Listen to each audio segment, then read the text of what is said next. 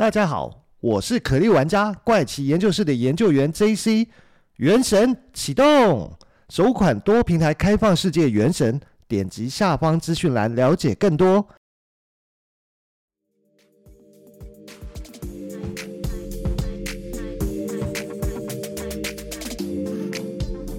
嗨，大家好，欢迎回到怪奇研究室，我是研究员 JC。现在是二零二一年的一月，先祝大家新年快乐。在送走了二零二零年，我们迎来了二零二一年。虽然不知道接下来二零二一是不是可以很快的有一些呃更让人兴奋的消息。举例来讲，疫苗研发成功，那疫情恢复平稳，大家都可以恢复到疫情前的自由旅行或者是商务出差等行程了。那如果我能够精准的知道接下来的日子会发生哪些事情的话，那也许就可以跟大家分享更多如何去避免可能面临的挑战，或者是呃拥抱更好的机会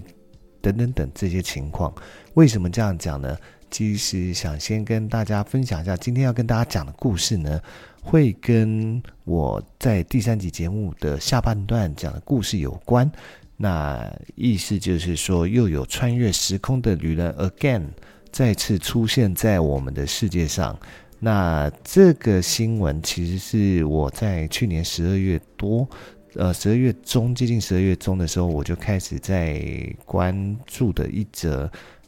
消息吧。那其实希望说，看看他后续还有些什么累积更多的内容，才可以跟大家做一个分享。那但是我觉得差不多了，刚好可以作为二零二一年开年第一集的内容跟大家来做讨论哈。其实呢，这又是一则发生在中国豆瓣网上面的一个故事，很奇怪，所有来自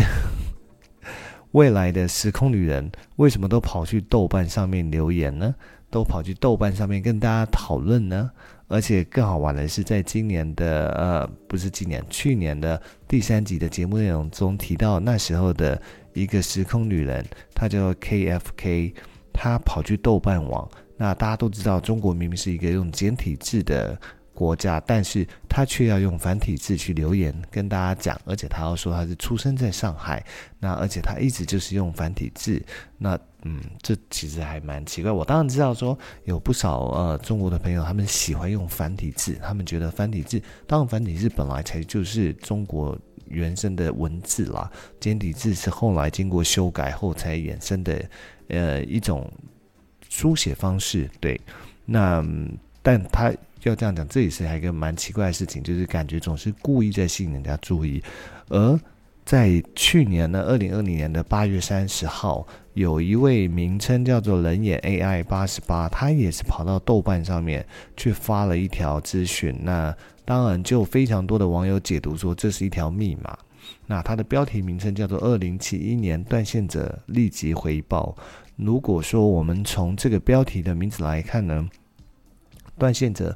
应该就是失去联络了嘛，立即回报就有点像是嗯一个工作岗位，然后有一个人不见了，或者是失联了，明明该在这个时间呃到公司上班吗？他却没有来，那是不是要赶快打电话回报一下？你是要请假还是怎么样？那所以在这样的情况下，当然就会引起很多的豆瓣上面的一个网友啊。想要了解说，诶，这到底是什么事情？那就会勾起大家的好奇心。那在这边也再补充一下，如果没有听过第三集的，嗯，可以去温习一下第三集的下半部分。但是我这边也就再普及一下什么叫豆瓣。豆瓣其实就是中国一个比较呃文青讨论的一个网站。如果说我们这边有没有什么类似的一个网站，其实。好像还真没有比较类似，可是你可以把它想成它是一个论坛形式，它是可以开帖的，就是有点像我们的 Mobile 01。它虽然有分成不同的呃讨论版，有呃三 C 家电、汽车、相机、电脑等等等等，那但是你可以挑一个你喜欢的一个呃版，然后去开一个群组，然后进行讨论跟交流这件事情。所以前面一开始提到的。呃，之前的 KFK，然后再到这次的 AI 八八人眼，他们都是挑上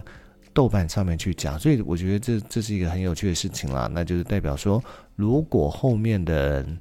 来上面发文的，万一他们都真的是来自未来的时空旅人，那就代表说哦，他们有观察到这个原地是一个还蛮好用的，所以我们就上去上面丢讯息，或者是每一个都是假冒未来的时空旅人，那他就只是。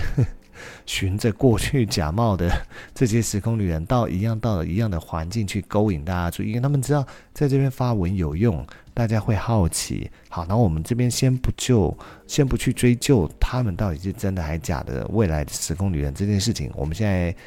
聊聊，那他在里面到底有发生什么样的讨论吗？那好，那其实就在刚刚讲说，他在去年的八月三十号，那人眼 AI。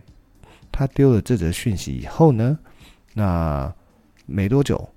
真的有人回复他。但是话说回来，人眼 AI 它其实在上面，呃，是丢了不少的内容，可是后来都被删光了，就只留下一则这则讯息。然后他找到了一个来自二零七的失联者，好，但是在。这一则就是唯一留下来这一则上面呢，他其实也有对自己的身份有做一些说明，说他来自二零八八年，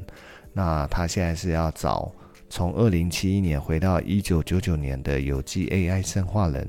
好，这边讲的有有机 AI 生化人，并不是我们想象中的人工智慧下的产物，而是指说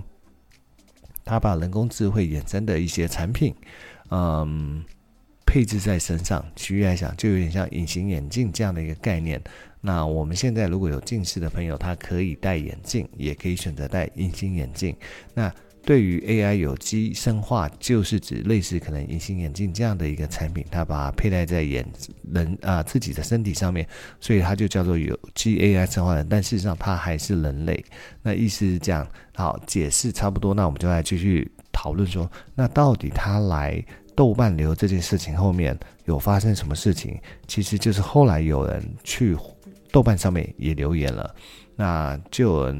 就有一位署名叫 AI 二零七一，是一位女生。那她说呢，啊、呃，她是人眼 AI 的女儿。然后，因为她看到有不少人根本不相信人眼 AI 是所谓 AI 有机生化穿越者的说法，所以呢。他就决定要跳进来，直接讲一些离我们时间线很近的一些事情，来证明他们是来自未来的时空穿越者。那在《怪奇研究室》的第三集，那时候曾经聊过所谓的 KFK 呢，他其实有讲过说，嗯，有几件事情必须要遵从的，就是所谓的时空穿越者。第一个，大家当然就是有些事情他不可以，呃，未来事情他当然是可以举例，可是他不可以说的那么精准，而且他不可以说离现在时间线很接近的事件，他必须要讲的是比较远的事件，离现在时间线比较远的事件，而且他讲的是说呢，对他而言，他的穿越其实是某种程度上像是一种思想的穿越，那他本身人肉体是没有穿越过来的，可是 AI 二零七一呢？他基本上是说，他是以实体穿越过来。为什么会讲到说他是实体穿越过来的？晚一点，其实再跟大家解释一下为什么他会这样子。呃，我会这样子讲。好，那当然，他开始他就会讲一些离我们时间线比较近的事情。这跟其实之前的 KFK 的嗯说法看起来是有点背道而驰。那据 KFK 当时说法是说，会有一些观察者或监控者，他们如果发现。你破坏了这个时空旅行的规则，他就会把你带回去属于你自己的时空。那至于 AI 二零七一，他讲了很多离我们未来时间时间线很近的事情，那它到底有没有真的发生呢？其实从他我这边整理了不少，从十一月开始他所发的一些讯息哈。那举例来讲说。他是在嗯十一月二号的时候，他曾经发了一个很短的一句话，他就是嗯点点点 watch C E M M 伊朗油库大爆炸，Oops，就是这样子短短一句话，那就有人帮忙去解读说他这句话是什么意思，就是说哎，请密切观察注意。十一应该是指十一月，因为他是在十一月留言。然后 M 应该是英文的 middle，就是十一月中伊朗油库会大爆炸。那结果事实上到底有没有发生这件事情呢？其实是有，在十一月二十号的时候，伊朗有一个石油化工厂，它真的发生事故，发生大火，然后造成一死四伤，但是并没有并发爆炸，它只是大火而已。那跟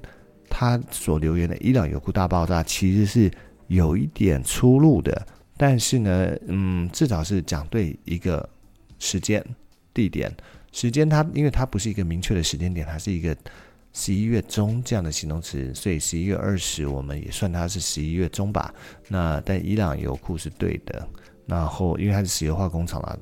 并不是完全的油库，但是它是。接近同一种类型，然后它失火，然后这边是大爆炸。对，那再来呢，是他一样在十一月二号同一天呢，他又写了一个叫 BTW 十二 M，不要从德搭飞机，特别是法兰克福机场。那 BTW 就有人解释说，呃，BTW 可能是 Between，就是在 Between 十二月。中不要从德国搭飞机，特别是从法兰克福机场，那就有人再去找了。那关于这件事情呢，到底是怎么样？就其实原来指的是说，后来嗯，从一些新闻上面可以发现，从法兰克福搭呃机场搭飞机呢，其实是差不多在十二月十五号，呃十二月八号到十五号之间呢。根据加拿大的政府网站说，一共新增了十个。呃，新冠肺炎的案例，那而且这十个里面呢，其中有两个患者是从十二月十号跟十一号从德国法兰克福机场坐了飞机飞往加拿大多伦多的飞机，所以这个 between 十二月中的意思，不要从法兰克福机场搭机呢，指的其实就是说，嗯、避免你会染疫，所以叫你不要从。法兰克福机场，尤其是这段时间，那搭飞机从这边出发的飞机，对，那他大概意思是这样啦。那接下来他当然还一口气在十一月六号的时候发了一二三四五六七七则未来的预言，分别是，例如说他讲了在十啊，他的十一月六号，他分别讲了从十二月起到二零二一年六月每个月各一件事情。首先是在二零二零年十二月，会有很多号码里面都会出现二五三四，就这样。然后夸虎仅此一次，随便说说，别当真，以后也不会说。那我们我们先来看这个是什么意思？其实这个就像前面提到说，嗯，之前的 KFK 他曾经在豆瓣上被很多人问到中国的乐透，中国乐透叫彩票了，就是彩票的开奖号码，然后他说不可以说。那但是呢，就有人去解读说。哦，AI 二零七一讲的这个应该指的就是彩票号码，所以呢，就有人网友特别去观察，在呃二零二零年的十一月二十二号，那其实是还没十二月，因为他刚刚讲是十二月，呃十一月二十二号，美国的大乐透，嗯，还是威力球，它出现了二五跟三十四号，那结果同一天的加拿大的乐透的中奖号码也是有二五跟三十四号。一直到第二天的十一月二十三号呢，斯洛伐克的呃类似乐透的呃也出现了二十五、三十四号两个数字。那接下来呢，嗯，还有在十一月十九到二十的香港的六合彩号码也出现了二五、三四。那十一月十号澳洲的号码它也二五跟三四，所以呢。基本上一共出现了五次的二五跟三四的中奖号码，但是比较有趣的是，这些中奖号码全部都出现在十一月，而不是十二月。当然就有人解释说，他虽然呃直接告诉你呃乐透的中奖号码，可是他故意说错月份。故意把它说成十二月，就是避免大家去十一月的时候都去买这两个号码，而在十二月份大家会等到十二月再去买，但事实上全部都是开在十一月份。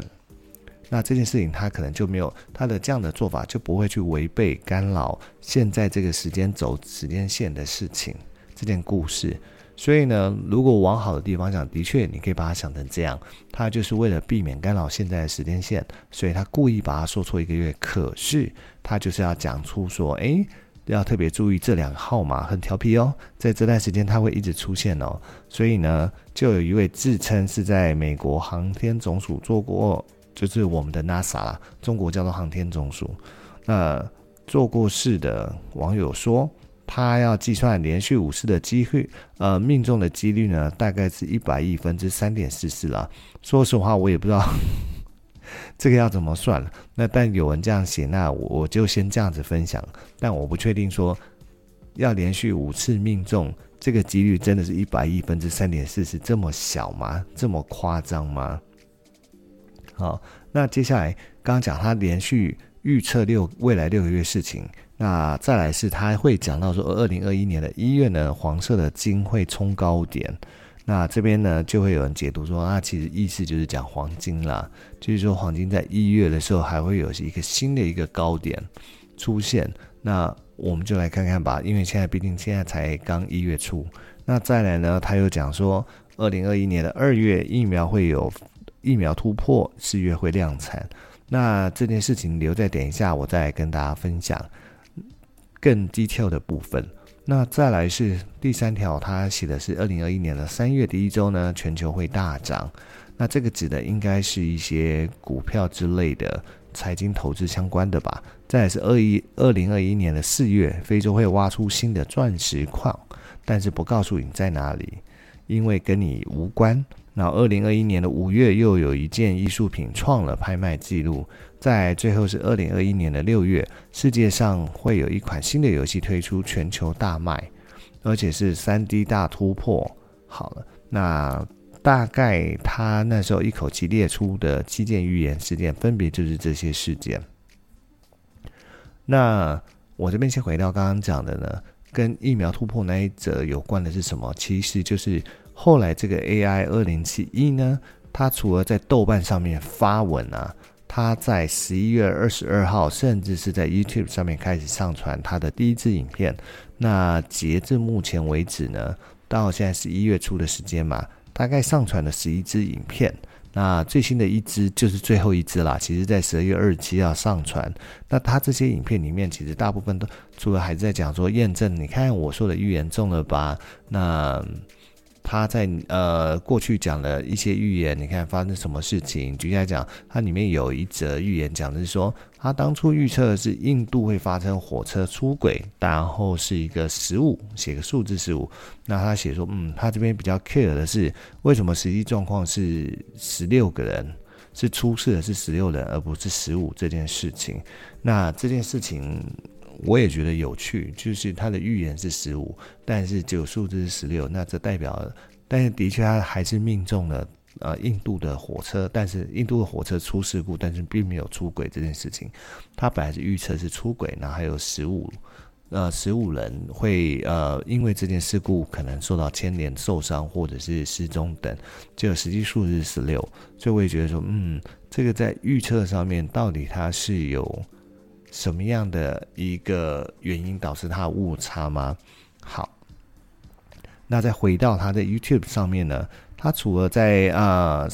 里面影片内容大概讲这些，而且他最新的那一支影片呢，大概嗯、到最后面的两支，他都是在讲未来预测的事情，或者是讲自己过去预测呃有一个精准，甚至是他在第十支影片的时候拉了另外一个在。豆瓣上面自称是来自平行时空的旅人，叫羽田觉，一起拍摄。那目前可以看到羽田觉跟 AI 二零七一呢，都是属于女性的一个身份。那在于。他最新的这支影片一开头，他就告诉你，在二零二一年呢，会有一颗十公尺的陨石会撞击地球，那威力大概是原子弹的威力，然后等等等，他还是讲了一些事情。可是当然里面就会有一些让我觉得很有趣的部分啦，就像刚刚前面讲的说，它都是一个预言的状况，而且有些预言是精准，有些预言是不精准。但是我就会想到说，曾经以前看过一部电影叫做《回到未来》。它叫做嗯《Back to the Future》，它一共当时是非常红的一部电影，它拍了三集，三个系列。那这三个系列里面呢，它就告诉你一些事情，是说，当我们如果真的回到过去，那是因为我们熟知过去发生的事情。举例来讲，男主角在第一集，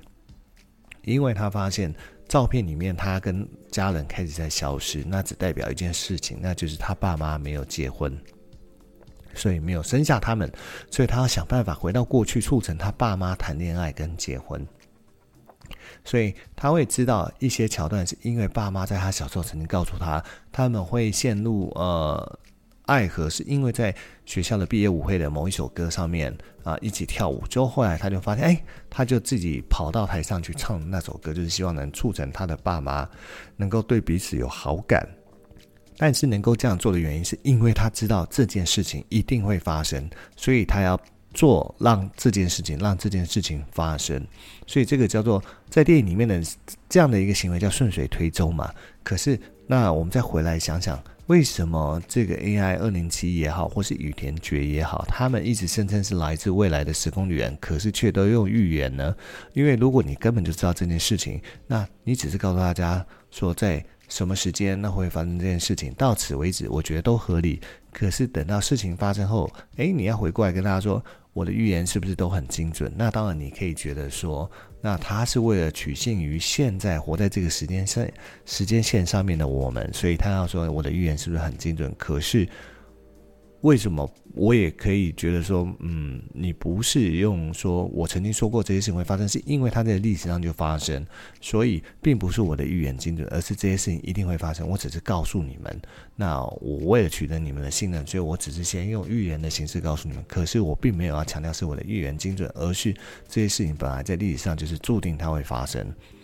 而不是用预言这，因为预言。就有点奇怪，而且再就是我刚刚举例讲说，他曾经预言印度会发生火车出轨，那是十五人会因为这个事故被牵连，但是火车最后面没出轨，那数字是十六多一个，那这也是不是跟预言？他感觉他就是真的是在预估，但是他预估预估有失误，所以火车没有出轨，然后人数也多一人，我觉得这样子解释他会比较合理，所以某种程度来讲说，他也许是能够嗯。预知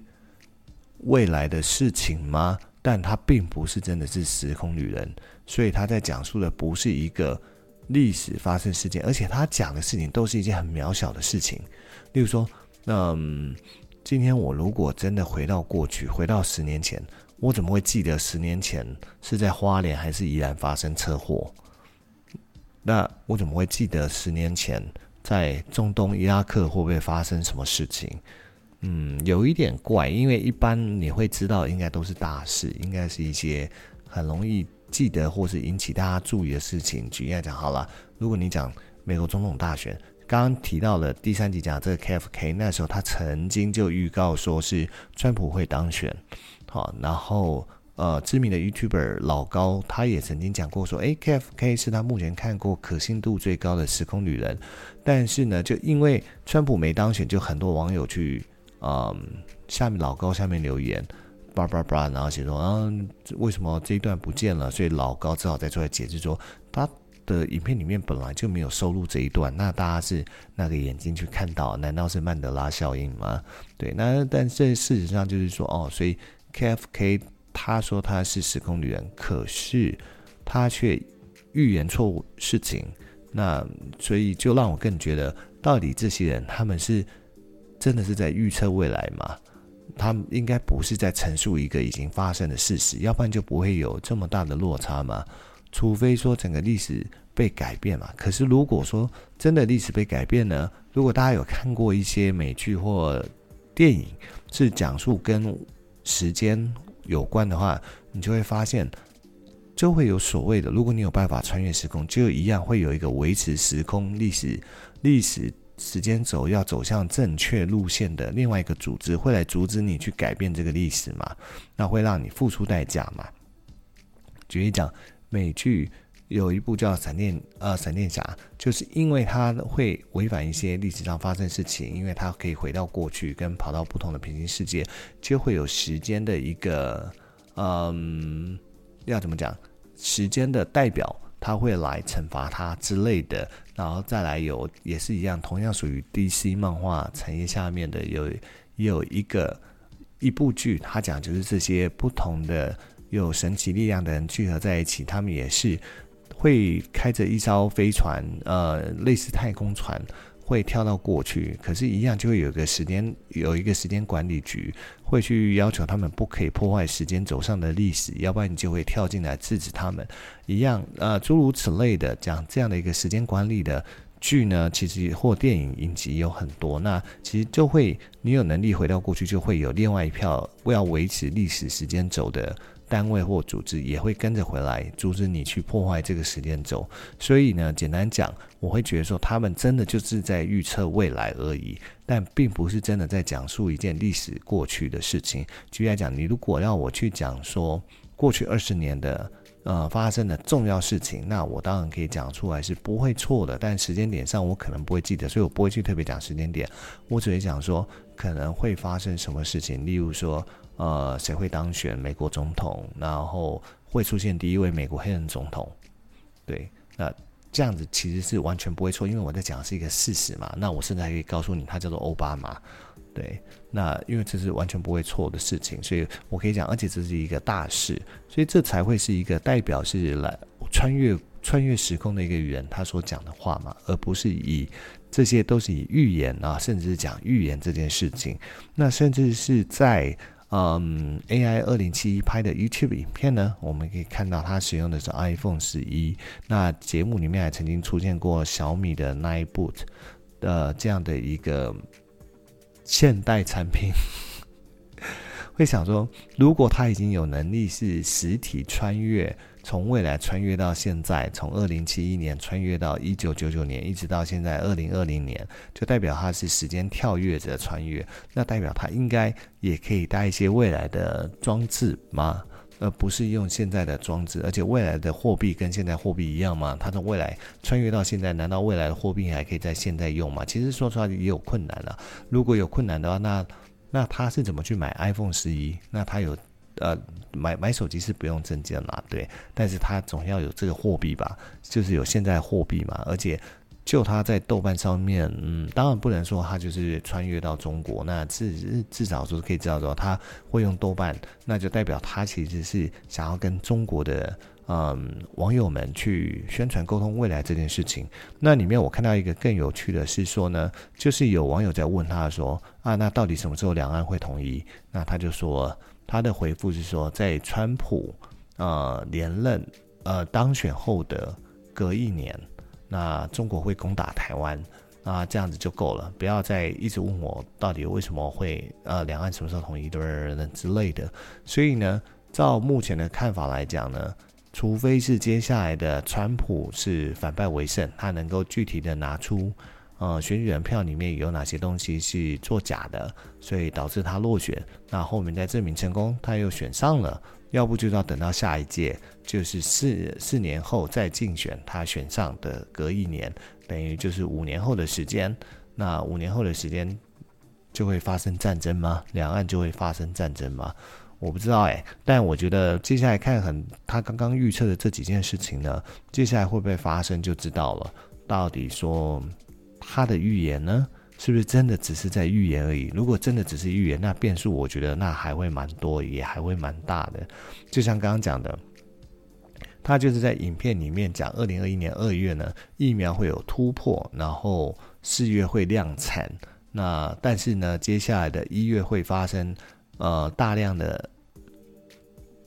疾病的那个病株有那个变种，就不会是只有原来的英国这只。病毒株变种，接下来会有百分之九十的病毒株都会发生变种，但是呢，人类终究会是在今年因为疫苗的量产后克服这个疫情的状况。